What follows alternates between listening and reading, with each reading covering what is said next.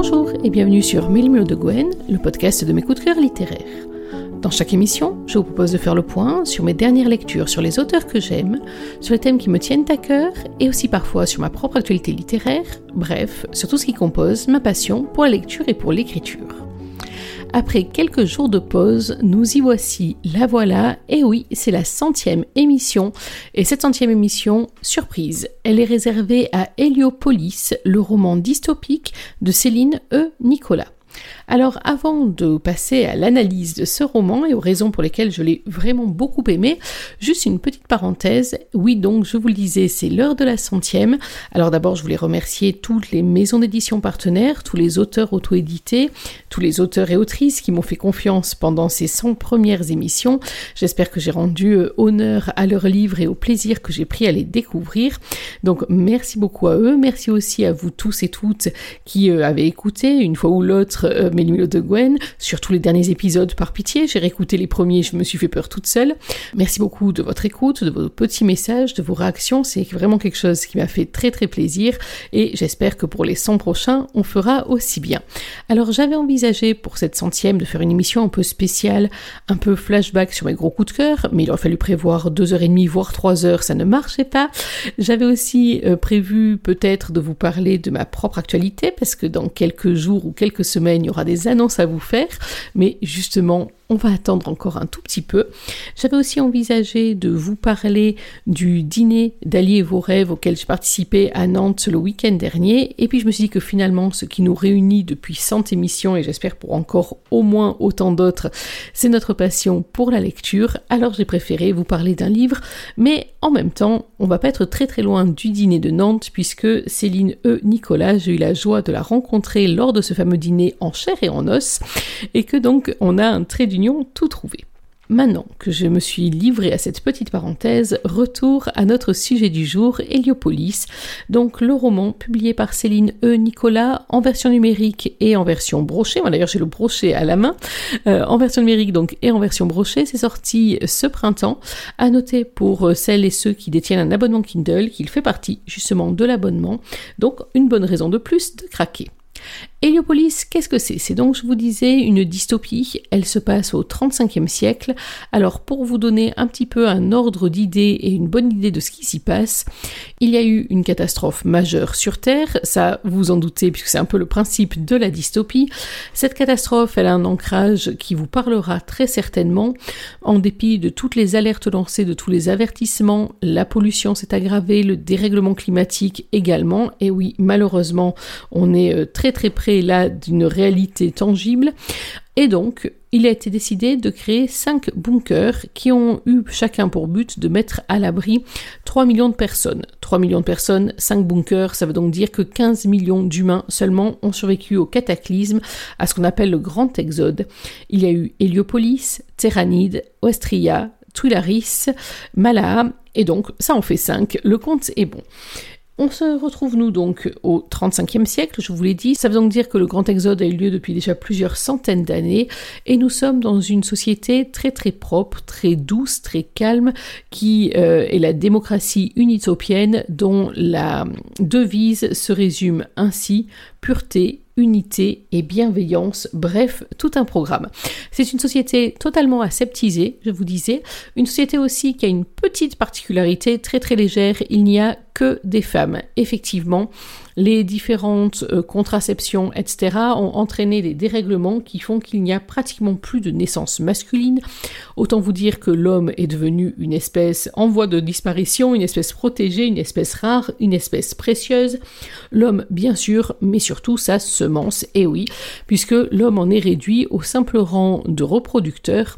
C'est la raison pour laquelle les hommes sont tenus jalousement à l'écart de la population féminine, on sait jamais, et c'est la société Solaris qui est en charge de veiller donc sur ces mâles reproducteurs et plus précieux encore sur leurs semences qui se négocient parfois à prix d'or puisqu'il y a comme partout des classements du reproducteur basique jusqu'au reproducteur d'élite et que donc l'éjaculat et surtout les précieux spermatozoïdes qui en ressortent euh, sont euh, réservés aux femmes en fonction de leur capital génétique, de leur indice génétique. Un indice qui tient compte de leur bagage génétique, donc qui tient compte également de leur niveau d'éducation et qui tient compte aussi de la richesse. On se reproduit entre gens de bonne aloi. Autant vous dire que non seulement ça motive pour bien travailler à l'école, mais en plus de ça, c'est aussi un véritable enjeu économique. Effectivement, les jeunes femmes, dès leur plus euh, jeune âge, vont euh, mettre de l'argent de côté, voire emprunter pour pouvoir s'offrir la meilleure semence. Les mères, même parfois, elles aussi, vont euh, s'endetter et en tout cas mettre de l'argent de côté pour gâter leur future petite fille, mais surtout pour pouvoir permettre à leur fille d'accéder au meilleur, bien entendu. Donc c'est une société qui est quand même très très obnubilée par euh, la question de la reproduction, à tel point d'ailleurs qu'il existe des médecins dont la spécialité est d'aider les femmes à être le plus fertile possible. Et c'est là qu'intervient l'héroïne de ce roman, elle s'appelle Aélie Roy, et elle, justement, elle est l'une de ces spécialistes qui euh, donc aide les femmes à se retrouver dans la meilleure position possible pour pouvoir avoir un enfant et pour mettre toutes les chances de leur côté. Effectivement, vu le prix euh, de la procréation, on ne va pas gaspiller quoi que ce soit et autant être le plus efficace possible. Ce roman donc va mettre en scène Aélie qui est entourée de plusieurs personnages plus ou moins secondaires. Il y a notamment Freya qui est sa meilleure amie. Elle est elle historienne, c'est-à-dire qu'elle est spécialisée dans le passé, dans le passé d'avant le cataclysme, d'avant le grand exode. Et puis on va aussi croiser euh, dans ce roman plusieurs autres personnages comme Ita par exemple. Ita a une valeur particulière puisqu'elle est soigneuse euh, et qu'elle est donc l'assistante de l'un des principaux reproducteurs de Solaris.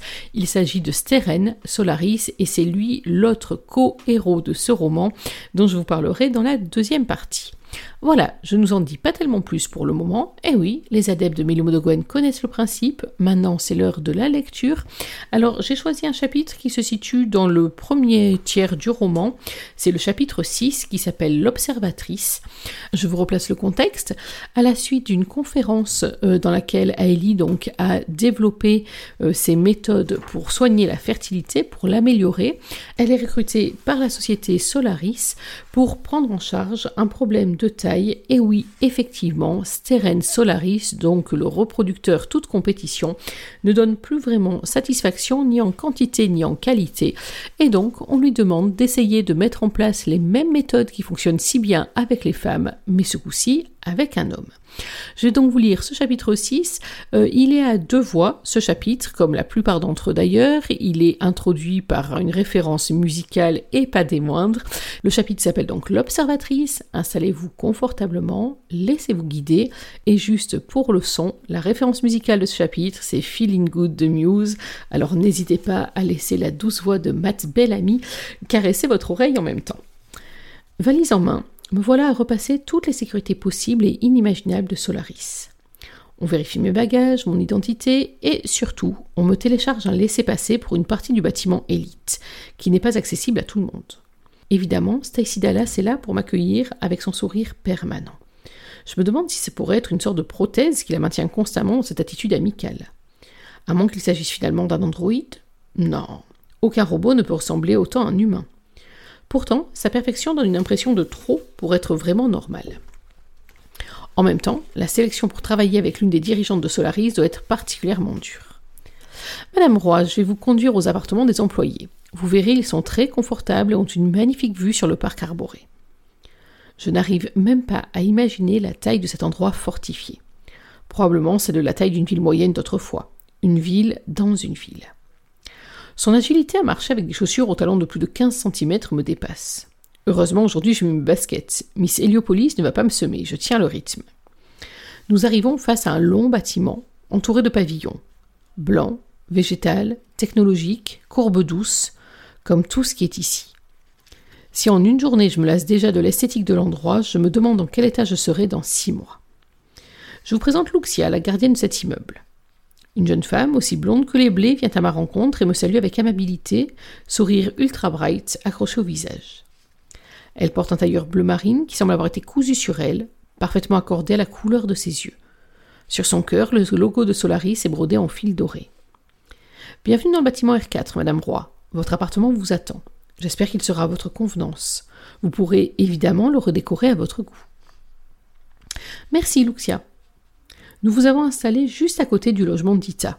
Nous avons pensé que ce serait plus agréable pour vous d'avoir une personne que vous avez déjà rencontrée pour vous guider lors de votre séjour parmi nous. Je vous laisse avec ma collègue, Madame Stein m'appelle. Si vous avez besoin de quoi que ce soit, n'hésitez pas à me contacter. Merci. Cécile s'en va, le pas gracieux et altier. C'est assez horrible, j'en arrive presque à avoir envie d'avoir se prendre les pieds dans un tapis, se tordre la cheville ou rentrer dans une porte, juste pour briser l'image parfaite qu'elle reflète. Mais malgré mes prières, je la perds de vue sans qu'elle n'ait le moindre accroc, un sourire toujours plaqué sur son visage de princesse. Ma guide entrait dans les longs couloirs jusque devant une porte, semblable à toutes les autres. Appartement 233. J'espère que votre séjour à Solaris sera agréable. Elle aussi m'offre un sourire de superstar. Je sens que si tout le monde fait cette tronche, ça va vite m'agacer. Je me demande s'il ne tourne pas à grands coups de pilule du bonheur dans le coin. C'est peut-être ça. Il plane 24 heures sur 24. Je vous laisse visiter. Si vous avez besoin de moi, je suis à l'accueil. Merci, Luxia. Curieuse, j'observe sa démarche de mannequin dans le long couloir. On croirait qu'elle défile pour présenter le tailleur qu'elle porte.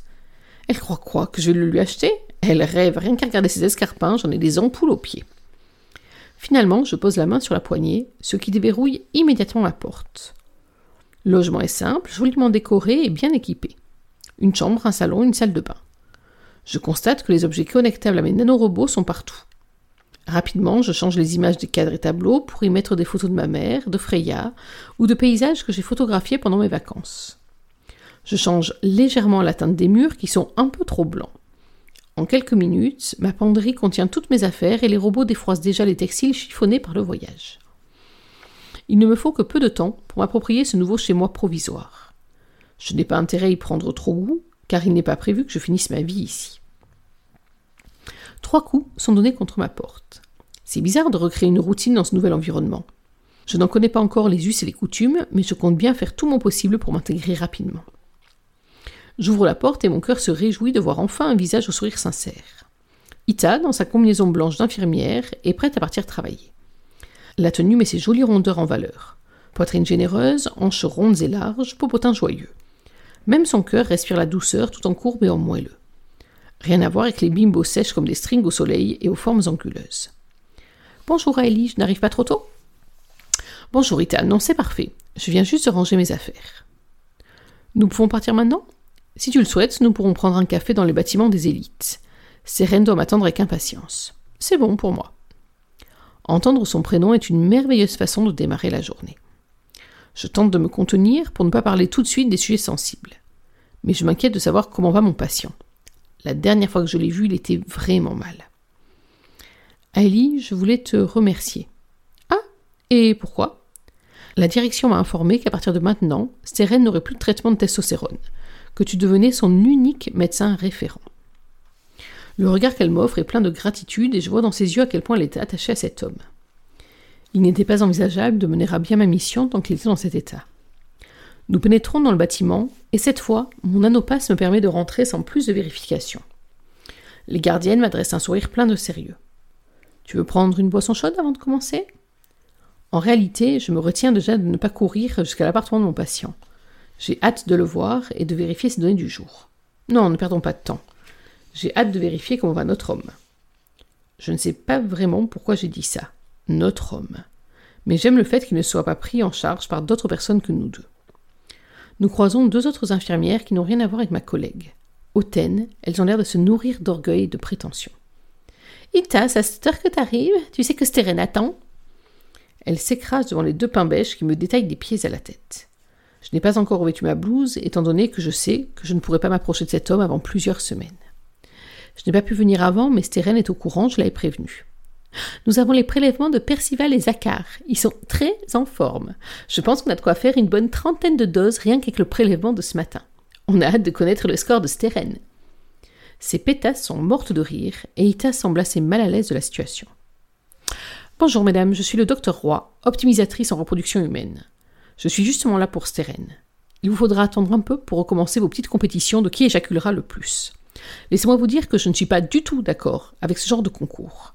Nous travaillons sur des humains, pas des machines. Ce genre d'attitude est un manque de respect inacceptable. Si je vous reprends dans ce genre d'exercice, j'en parlerai à la direction. J'ai tenté de sortir mon air de connasse des grands jours. Les deux dindes me lancent des regards terrifiés. Allons voir notre patient. J'attrape Ita par le coude et l'invite à reprendre notre chemin vers l'appartement de Steren. J'ai assez pratiqué ce genre de peau de vache pour savoir qu'il vaut mieux mordre pour ne plus avoir besoin de grogner par la suite. Ma collègue me regarde avec émerveillement. Waouh, je n'aurais jamais osé leur parler comme ça. Je trouve que la façon dont elle parlait des reproducteurs était dégradante. Je suis certaine que si on comparait leur nombre d'ovules, elle ne serait pas franchement heureuse. Ita glousse. Je crois que tu ne t'es pas fait des amis. Je ne suis pas là pour ça, et de toute manière, dans quelques mois, je ne serai plus là, donc autant y aller franco. Nous arrivons enfin dans le bureau adjacent à l'appartement de Steren. Un deuxième bureau a été ajouté à mon intention face aux écrans. Sans plus attendre, Rita se précipite au micro. Steren, je suis arrivée. Lorsque je le vois, il est dans la salle de sport, sur le tapis de course. Il met une énergie folle dans chaque foulée. Bonjour Rita. Il descend de la machine et lance un coup d'œil à la caméra. Elle est là aussi Son air est sombre, et un rictus dégoûté marque ses traits. Je lui dis quoi? Ne lui mentons pas. Je crois qu'il a besoin d'être entouré de gens de confiance. Ita reprend le micro et lui explique. Oui, le docteur Roy est là. Elle va rester en observation pour l'instant. Sérène s'approche d'une caméra et s'adresse à moi. J'ai l'impression qu'il me regarde droit dans les yeux et j'en arrive à me perdre dans son regard à la couleur d'un océan qu'il n'a probablement jamais vu. Salut Doc, enchanté de ne pas faire votre connaissance, j'espère que vous apprécierez le spectacle. Ma collègue semble choquée par la réaction de son reproducteur, mais je le comprends. Je crois que moi aussi ça me rendrait dingue de savoir que je suis observé à mon insu. Stérène, ça ne va pas? Quoi? Elle va me mater bien planqué derrière son écran, remplir tout un tas de documents sur moi, et n'est là que pour que je sois plus productif. Tu crois quoi? Que je lui offrir un bouquet de bienvenue? D'un sens, heureusement que je ne suis pas en face de lui, car son air belliqueux me donne l'impression que si j'étais dans la même pièce que lui, il me mettrait en morceaux. Euh, t'es prêt pour ton prélèvement? Ouais. J'éteins tout, comme d'habitude? S'il te plaît. Soudain, tous les écrans deviennent noirs. Il n'y arrive pas s'il se sent observé. J'ai obtenu l'accord de la direction pour pouvoir désactiver toutes ces caméras le temps qu'il fasse sa petite affaire. Normalement, il doit faire ça dans la salle de prélèvement de leurs appartements, mais lui, ça le bloquait. Avant, ça ne lui posait pas de soucis. J'en profite pour vérifier toutes ces informations de santé des dernières 24 heures, tout en écoutant son infirmière. Visiblement, Steren est en pleine forme. Je constate tout de même qu'il a un déficit en endorphine et que quelques marqueurs mettent en relief une dépression assez conséquente. Qu'est-ce qui s'est passé? On ne sait pas trop, son état psychologique s'est dégradé au fur et à mesure des semaines et des mois. On ne peut pas lui donner n'importe quoi. Il ne faut pas que ça joue sur sa semence. Soudain, deux coups sont frappés dans la cloison derrière les écrans. Ah, il a fini. Ita relance les caméras et les micros. D'un pas joyeux, elle rejoint Steren. Je peux la voir à l'écran et entendre tout ce qu'ils se disent. Il coule sur elle un regard plein de tendresse et elle pose une main sur son bras. J'ai fait ce que j'ai pu. C'est déjà bien, ne t'en fais pas. Tu crois qu'elle va pouvoir m'aider? Si je ne peux même plus reproduire, qu'est-ce que je vais devenir? T'en fais pas, Steren. Je suis persuadée qu'elle va t'aider à aller mieux. Elle est très gentille et rien que ce matin, elle a envoyé bouler Nicole et Magdalena. Il laisse échapper un petit rire, et le sourire qu'il offre à sa sœur me percute de plein fouet. Timide, léger et plein d'amour. Je vais peut-être finir par l'apprécier finalement. C'est étrange. Quoi qu'il dise ou qu'il fasse, tout en lui respire la mélancolie. Une tristesse si profondément ancrée qu'elle semble indélogeable. Ita sort de l'appartement, le précieux tube en main. Au départ, j'ai l'impression qu'il est vide, et finalement, j'aperçois au fond quelques millilitres du liquide blanc. Oh, je n'en avais jamais vu en vrai. Voilà de la pure semence de stérène, toute fraîche et pas encore traitée. Viens avec moi, je vais te montrer la suite du travail. Je l'accompagne à l'autre bout du bâtiment. Là se trouve un laboratoire. Quelques femmes travaillent encore sur les paillasses dans les deux pétasses de tout à l'heure. Nous nous installons sur le poste le plus petit, au fond de la pièce. En plus de faire les prélèvements, je traite moi-même la semence de stérène. Pour tous les autres donneurs, il n'y a pas de personne à titrer. Elle installe le tube dans une machine et m'explique la démarche. La machine va travailler plusieurs heures maintenant. Elle me montre l'écran qui nous permet d'observer les spermatozoïdes. Ils sont peu nombreux et quasiment inertes. Elle va nettoyer la semence et retirer les spermatozoïdes défaillants. Ensuite, elle va préparer les doses. Je sens son attitude que les premiers chiffres donnés par les machines sont décevants. Bon, là, on a à peine de quoi en faire une. La moyenne, c'est entre 5 et 10, c'est ça? Oui, et le record, c'est 103. Cette information me coupe le souffle. Comment peut-on faire autant de doses à partir d'un seul éjaculat? L'un des basiques a une semence particulièrement dense. D'ailleurs, le fait d'être aussi fertile fait diminuer le prix de ces doses. Il est plus accessible financièrement parlant. Mais évidemment, pour pouvoir avoir ces gamètes, il faut avoir un taux de consanguinité très faible. La majeure partie de ces paillettes sont d'ailleurs congelées pour éviter qu'il y ait trop de ces enfants dans les prochaines générations. Tout est toujours calculé sur le long terme Oui, c'est grâce à ça que les habitants d'Unitopia ont pu survivre. Le bien de l'ensemble de la population prime sur les bénéfices particuliers. Il est vrai que cette course à l'enrichissement sur le court terme a perdu les sociétés qui nous ont précédés. Autant ne pas faire les mêmes erreurs qu'eux. C'est l'heure d'aller manger, on y va? Ce cours de biologie m'a un peu coupé l'appétit, à vrai dire. J'ai juste à apporter le menu de stérène et on pourra se rendre au réfectoire du bâtiment. Je te suis. Nous allons en cuisine et nous récupérons un plateau repas spécialement préparé pour notre donneur. Un nutritionniste prépare les menus, mais les reproducteurs peuvent choisir ce qui leur fait envie parmi plusieurs propositions. Je crois que Steren ne mangerait que de la viande et des pommes de terre s'il le pouvait. Il n'aime ni les fruits ni les légumes, mais s'il est obligé de faire un effort. Et s'il veut manger ce qui lui plaît? Ça n'arrive pas. Il doit choisir dans le menu de la nutritionniste. Il a toujours vécu ainsi, pour lui, c'est normal. Le pauvre n'a aucun contrôle sur sa vie. Voilà une piste à étudier. Nous retournons à l'appartement et je m'installe dans le bureau le temps qu'Ita apporte son repas à notre patient. Il était encore en train de se défouler en faisant des pompes. Pour finir, son corps est tellement sec et musclé que ce n'en est pas joli. Tu ne restes jamais manger avec lui ou juste discuter? Non, sans quoi on me reproche de tirer au flanc. Ils veulent aussi éviter un attachement entre les reproducteurs et leurs soigneuses. Pendant que nous remplissons nos plateaux des plats appétissants que nous allons manger, Ita me chote à l'oreille. Je crois qu'ils ont peur que cela nous donne trop de pouvoir et que nous en servions pour demander des privilèges. Pas d'attachement, pas de problème. Nous trouvons une table libre. La salle est bondée. Infirmières, médecins, gardiennes, blanchisseuses, femmes de ménage et tout un tas d'autres personnes dont j'ignore la mission ici se retrouvent le temps du repas. Mais toi, Estérène, vous avez un lien particulier. Oui, ils ont accepté qu'il s'attache un peu à moi pour qu'il soit plus contrôlable. Donc ton attachement à lui est factice Soudain, elle semble inquiète par ma question. Je vois qu'elle est très mal à l'aise. Je. Non, c'est mon frère, je tiens vraiment à lui. Mais Solaris doit continuer de penser que je ne fais qu'exécuter leurs ordres et jouer la comédie. L'ombre d'inquiétude qui traverse son regard me laisse penser qu'elle a peur qu'on lui retire Stérène si quelqu'un venait à savoir qu'elle ne fait pas semblant. Plus j'en sais sur Solaris, plus je me dis qu'il marche sur la tête. Mes dernières recherches sont assez probantes. L'attachement affectif augmente la capacité de fertilité. Il n'y a qu'à voir le taux spectaculaire de réussite chez les couples homosexuels. L'après-midi file à une vitesse impressionnante. Comme elle avait deviné, son don du matin n'a pas suffi à faire une dose complète. La journée touche à sa fin quand Ita propose à Stérène de faire le deuxième prélèvement. On m'a demandé de le faire attendre le plus longtemps possible pour le prélever. À partir de demain, je propose que ce soit lui qui décide de ses heures de prélèvement. Ses yeux ronds et sa bouche grande ouverte me laissent deviner sa surprise. Aucun donneur ne peut choisir ses horaires. Eh bien, Stérène, si. On a carte blanche, autant essayer de nouvelles méthodes. Le sourire qu'elle m'offre est une véritable bouffée d'oxygène dans cet univers aseptisé. Je crois que ça va lui faire plaisir. Ça tombe bien, c'est le but. J'ai bien l'intention de bousculer leur process. Ces hommes méritent un traitement plus humain et respectueux que celui qui leur est réservé actuellement. De toute manière, nous allons entrer dans une période difficile pour Sérène. Le sevrage de stéroïdes ne va pas être une partie de plaisir.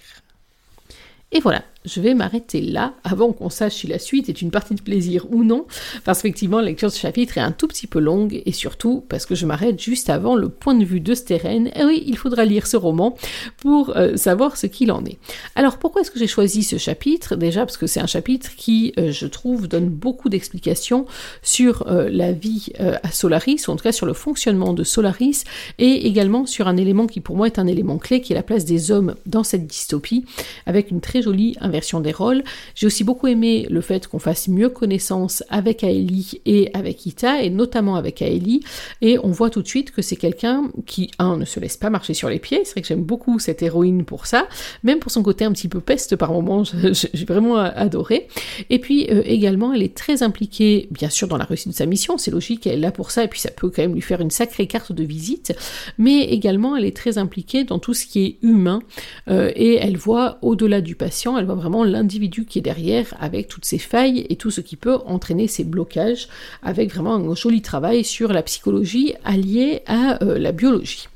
Les raisons pour lesquelles j'ai beaucoup aimé ce livre. D'abord, vous le savez, j'adore les dystopies. Celle-ci est une dystopie de très bonne qualité et notamment, elle est vraiment bien menée à partir du moment, je vous le disais en préambule, où euh, les éléments sur lesquels elle s'appuie euh, sont des éléments qui sont très concrets et en tout cas qui nous parlent beaucoup, ce qui a donné un petit aspect un peu plus inquiétant encore à cette Héliopolis.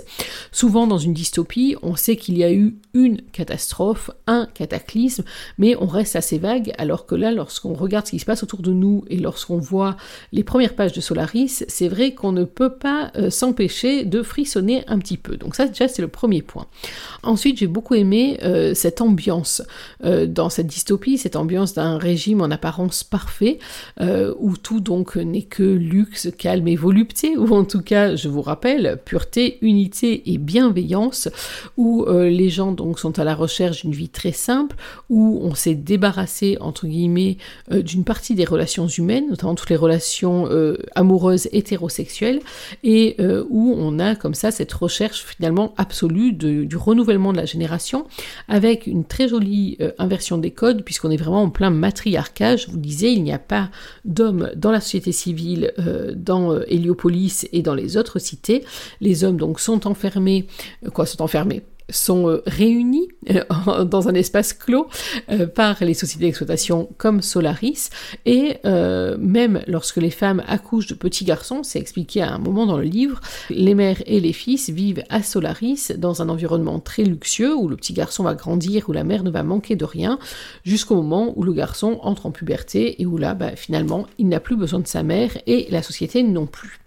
Donc j'ai beaucoup aimé aussi cette ambiance. On sent qu'il y a quand même des choses qui gênent aux entournures, des choses qui gratouillent, des choses qui ne sont pas tout à fait euh, normales ou cohérentes. Et c'est là-dessus que Céline Nicolas va faire porter une partie de son analyse et une partie du soin de ce roman. Et ça va être là également très bien pensé. Ensuite, j'ai beaucoup aimé, euh, autant vous le dire, l'inversion des codes, euh, puisque, vous l'aurez compris, les femmes ont le pouvoir ici. Alors, on pourrait dire que c'est les hommes qui ont le pouvoir, puisque c'est quand même eux qui euh, détiennent la semence, sauf que vous l'aurez compris, ces prélèvements sont, font l'objet d'une véritable spéculation, ils sont congelés, ils sont conservés, etc. Donc, finalement, il y a déjà de quoi se reproduire pour un certain nombre de générations, et on a l'impression que ces hommes ont le pouvoir, mais en fait, ils sont vraiment très prisonniers. Vous avez vu, ils peuvent pas manger ce qu'ils veulent, ils peuvent pas vraiment sortir, ils peuvent pas, euh, on leur impose même les heures de prélèvement, enfin c'est quand même euh, assez euh, dictatorial comme principe. Et surtout, alors dans d'autres passages du roman, on voit bien que ces hommes sont devenus des espèces d'icônes, bien entendu, que les femmes se pâment devant un Steren Solaris par exemple, et ils font aussi partie de ce qu'on appelle la Men's Week, c'est-à-dire que tous les ans, ils vont s'exhiber devant les femmes avec leurs différentes qualités pour en fait faire monter les prix euh, de leurs semences. Et donc finalement, ce que j'ai trouvé très intéressant, c'est d'une part que les femmes donc sont les chefs de famille, puisque ce sont a qu'elles, mais surtout que ce sont ces hommes qui sont devenus des espèces d'hommes objets, euh, où on pourrait se dire qu'ils ont la vie facile, des grands appartements, des équipements de sport, etc. Mais au final, quand on suit le parcours de Steren, on se rend compte qu'ils sont aussi extrêmement seuls, qu'ils sont euh, aussi coupés de tous ceux à qui ils pourraient s'attacher, euh, et qu'ils sont finalement d'un côté des espèces de bêtes de foire, de l'autre côté des espèces de bêtes de somme, bref, rien de très réjouissant. Pas compliqué dans ces circonstances de comprendre pourquoi est-ce que Steren se trouve plutôt dépressif, du moins d'après le premier bilan euh. Autre élément fort dans ce roman, ce sont les personnages. Alors, Steren, déjà, hein, restons avec lui. J'ai beaucoup aimé ce personnage qui, euh, en apparence, est extrêmement fort. Physiquement, il est très fort. Euh, on voit même que quand il rentre dans des crises de colère, il est particulièrement impressionnant. Et en même temps, il est vraiment un colosse au pied d'argile. Il est extrêmement fragile. Il ne comprend plus vraiment le sens de sa vie. Il ne comprend plus euh, les raisons pour lesquelles il est là. Il se pose vraiment de grosses questions. Et surtout, à partir du moment où sa fonction principale est remise en cause, puisque c'est à propos de ça que Aélie doit intervenir, euh, il se demande bah, finalement quelle est sa place, à quoi il sert, et surtout quel avenir on lui réserve. Et ces inquiétudes-là, qui ne font qu'accroître ses difficultés euh, physiques, c'est quelque chose qui, à mon sens, est vraiment très bien décrit et qui est également tout à fait projetable dans une société où euh, la performance passe avant tout. Et là, on sort de la dystopie, c'est vraiment quelque chose qu'on pourrait adapter à notre monde Et puis j'ai eu un très gros coup de cœur pour Aélie, euh, parce qu'en fait c'est une femme qui est pleine de contradictions. Elle est, je vous le disais, euh, spécialiste en procréation et spécialiste entre autres en fertilité. Et en même temps, elle ne veut pas d'enfant au grand désespoir de sa mère. Alors sa mère, c'est un personnage que j'ai vraiment du mal à comprendre. Je fais une parenthèse sur sa maman, euh, parce qu'en fait, elle a l'air obnubilée par un seul truc, c'est quand est-ce que tu auras des enfants? Alors là aussi, ça peut nous parler, mais c'est vrai qu'il y a vraiment une sensation euh, d'urgence, bien sûr, et d'obligation. Et à plusieurs reprises, sa fille lui dit qu'elle n'est pas intéressée, que c'est pas maintenant, etc. On a vraiment l'impression qu'elle ne la comprend pas. Alors au départ, je trouvais que c'était un personnage rude, un personnage euh, voilà pour lequel j'ai pas beaucoup de sympathie.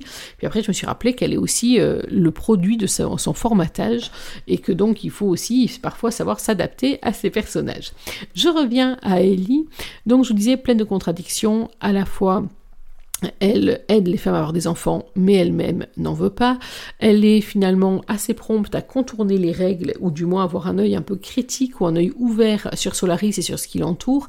Et on va voir à plusieurs moments du roman, et finalement ça rend en cohérence, ça gagne en cohérence, que euh, Solaris peut faire pression sur elle et que ben, la perspective de perdre son boulot, de perdre sa réputation, c'est euh, quelque chose sur lequel on va pouvoir faire pression de manière assez euh, insidieuse, mais très très efficace. C'est un personnage qui en même temps est passionnée, qui euh, va être prête à prendre beaucoup de risques pour ce à quoi elle croit, qui va être capable de bousculer comme ça les codes.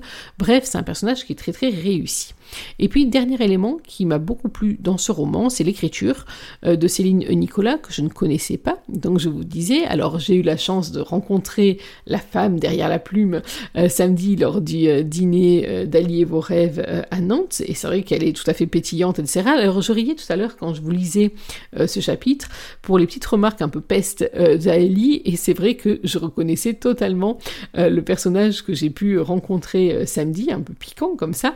Euh, et en tout cas, l'écriture Céciliopolis, c'est une écriture dans laquelle je suis totalement rentrée. Je trouve que c'est très bien écrit, que ça se lit très facilement, très simplement, que l'histoire coule de source. Bref, c'est vraiment une lecture que j'ai commencé et que j'ai relâchée uniquement à la dernière page une dernière page, ah, ces dernières pages, ben, je vous en dirai rien, bien évidemment, mais en tout cas, j'ai aimé euh, toute l'idée sous-jacente à ce roman, la manière dont il a été mené jusqu'à son terme et euh, l'ensemble très cohérent et très réussi à mon sens que cela donne.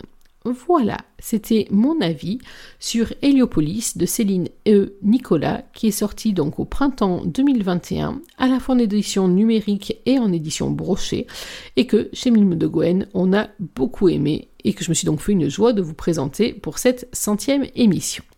Voilà, il est temps pour moi de la refermer, cette centième émission, en renouvelant une nouvelle fois tous mes remerciements pour euh, vous, d'abord, qui euh, me suivez depuis maintenant un petit peu plus d'un an et le début de cette folle histoire, pour les maisons d'édition qui m'ont fait confiance, pour les auteurs auto-édités qui, euh, eux aussi ou elles aussi, m'ont accordé leur confiance, pour les lectures que j'ai pu découvrir de mon propre chef à travers ce podcast, pour le supplément, pour le complément en tout cas, que ça adresse à milmedegwen.fr, c'est-à-dire mon site euh, écrit, et puis donc pour toutes ces très jolies découvertes, pour ces émissions, pour j'espère vous avoir donné envie de lire ou de relire tel ou tel roman, tel ou tel auteur, et puis ben, on va nous continuer dans les prochaines émissions.